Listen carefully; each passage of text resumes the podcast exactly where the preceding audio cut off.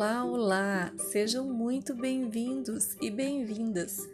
Hoje temos mais um podcast e vamos falar sobre um pouco sobre a história dos museus.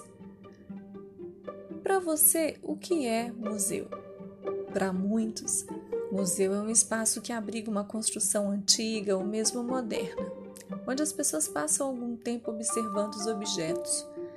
É um lugar considerado símbolo de poder, ambição máxima dos artistas. É um lugar de exposição do patrimônio material e imaterial, espaço de estudo, de conservação, um lugar que proporciona lazer e contemplação. A palavra museu é um termo do latim derivado do grego museum, que significa templo dedicado às nove musas. Sua função era guardar as ciências, artes e os tesouros da cultura. A origem dos museus está muito relacionada à vontade das pessoas de colecionar objetos. E vocês, já colecionaram objetos? Pois é, é um hábito encontrado em muitos momentos da história da humanidade e serve para manter a memória do dono da coleção, para legitimar a posse de bens raros e preciosos, para obter reconhecimento, serve inclusive para classificar e conhecer o mundo em nossa volta. Para você ter uma ideia, na Idade Média, as catedrais, os mosteiros e também os senhores feudais da Europa acumulavam joias, esculturas, manuscritos, relíquias de santos e outros objetos trazidos em expedições militares e religiosas. E isso demonstrava poder, riqueza e reconhecimento. O auge do movimento se deu no século XV, quando os nobres, sacerdotes, militares, profissionais liberais e intelectuais se interessaram por colecionar objetos vindo da antiguidade clássica. O interessante é que, se pensarmos na definição de museu, essas coleções não poderiam ser consideradas museu, porque elas não eram públicas, ou seja, nem todos podiam visitá-la, como acontece nos museus hoje em dia. E é esquisito pensar que no início os museus não foram criados para receber o público, não é? Bom, os gabinetes de curiosidade eram vistos como quartos de artes, abrigavam objetos exóticos, e esses gabinetes eram muito comuns na Europa. Eram junta-junta de objetos trazidos do Novo Mundo e do Oriente, e o acesso a esses lugares era restrito. As visitas eram abertas apenas para viajantes e estudiosos. No século XVII, então, começou uma mudança na forma de pensar e expor as, as coleções. Elas passaram a ser classificadas e organizadas de acordo com as áreas de conhecimento. A ampliação do caráter público das coleções ganhava então força a partir da Revolução Francesa, em 1789 porque ela era fortemente apoiada pelas noções de cidadania. É nesse contexto que aparece então o Museu do Louvre na França, o Museu Britânico na Inglaterra, o Museu Nacional de Nápoles na Itália, o Museu Nacional de Ciências em Madrid, na Espanha, e tantos outros museus.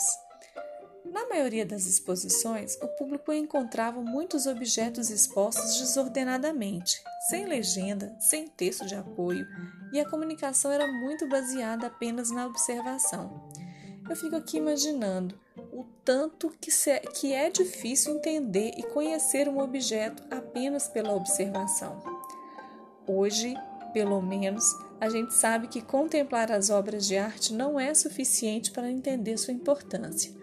Reconhecemos que existe uma linguagem muito sofisticada por trás e eu estudei sobre isso e registrei na minha dissertação de mestrado. Eu acredito muito que barreiras físicas e cognitivas que estão relacionadas à compreensão desses objetos muitas vezes nos constrangem e impedem o nosso acesso. A proposta desse podcast é justamente essa: tornar essa informação sobre os museus mais acessível ao público comum como educadores, pais, jovens e crianças. Eu penso que a acessibilidade da educação em museus é um percurso muito rico, que nós podemos apropriar e que inclusive me ajudou muito a pensar nos projetos que desenvolvi na escola, que eu lecionava e nos programas socioeducativos que eu trabalhei. Bom, voltando um pouquinho na história da origem dos museus, foi somente no século XIX, com a influência da Revolução Industrial, que outras formas de expor os objetos começaram a aparecer, melhorando assim a comunicação com o público. É nesse contexto que o papel do educador de museu se amplia e eles começam a pensar em estratégias para facilitar a comunicação com o público. A seleção de objetos começa a ser pensada, o espaço entre eles para permitir a melhor observação, a oferta de legenda, textos, informações, projetores, tudo isso tornou, em alguma medida, o espaço expositivo mais compreensível. As exposições começaram a ser concebidas a partir de algumas perguntas: O que vamos expor? Como vamos expor? E para quem vamos comunicar? Se olharmos então para o cenário atual, veremos o quanto os museus avançaram e hoje temos diversos programas e programações, cursos, oficinas para público escolar, público infantil e familiar, para idosos, pessoas portadoras de necessidades especiais ou pessoas em situação de risco. E momento mais para frente eu vou trazer mais informações para que vocês conheçam sobre essa mediação, sobre quantos museus têm ofertado. No período pós-guerra, por exemplo, surgiram associações internacionais de profissionais dos museus, como o Conselho Internacional dos Museus, o ICON, de 2006, e isso possibilitou trocas muito importantes, ampliando assim o conceito de museu e patrimônio e suas funções sociais. Na definição do ICON, nós temos que museu é uma instituição permanente, sem fins lucrativos, a serviços da sociedade e do seu desenvolvimento, aberta ao público que adquire, conserva, estuda, expõe e transmite o patrimônio material e imaterial da humanidade de seu meio ambiente, com fins educacionais e de deleite. São considerados museu, portanto, várias instituições, incluindo sítios arqueológicos, monumentos naturais, aquários, jardins botânicos, zoológicos, parques, centros culturais, centros de ciências, planetário e tantos outros. Eu sei que esse espaço público e cultural eles estão fechados agora, né, neste momento em que eu estou fazendo esse podcast, pois estamos em pleno período de quarentena e nós estamos em distanciamento social há mais de dois meses. E eu confesso para vocês que a visita a esses espaços, essa liberdade de ir e vir tem me feito muita falta. Bom, acho que de alguma forma isso acabou contribuindo para que eu fosse encorajada mesmo a fazer esses áudios e a propor a maior acessibilidade da educação em museus. O período está tenso, há uma imprevisibilidade parando no ar. Não sabemos quando tudo voltará ao normal, mas continuo tendo esperanças de dias melhores em que nós vamos voltar a viajar, abraçar nossos parentes e amigos, a visitar estes espaços e a valorizar ainda mais as nossas experiências. Vale dizer que é nesse cenário de tensão que a arte e a cultura, em suas diversas formas, através das artes visuais, do teatro, do circo, de apresentações musicais, tem entrado nos lares, ainda que virtualmente, trazendo um pouco de alegria entretenimento e também reflexão. Isso tudo tem ajudado na saúde mental e na qualidade de vida, e eu acredito que isso tem gerado alguma mudança de hábito e de comportamento.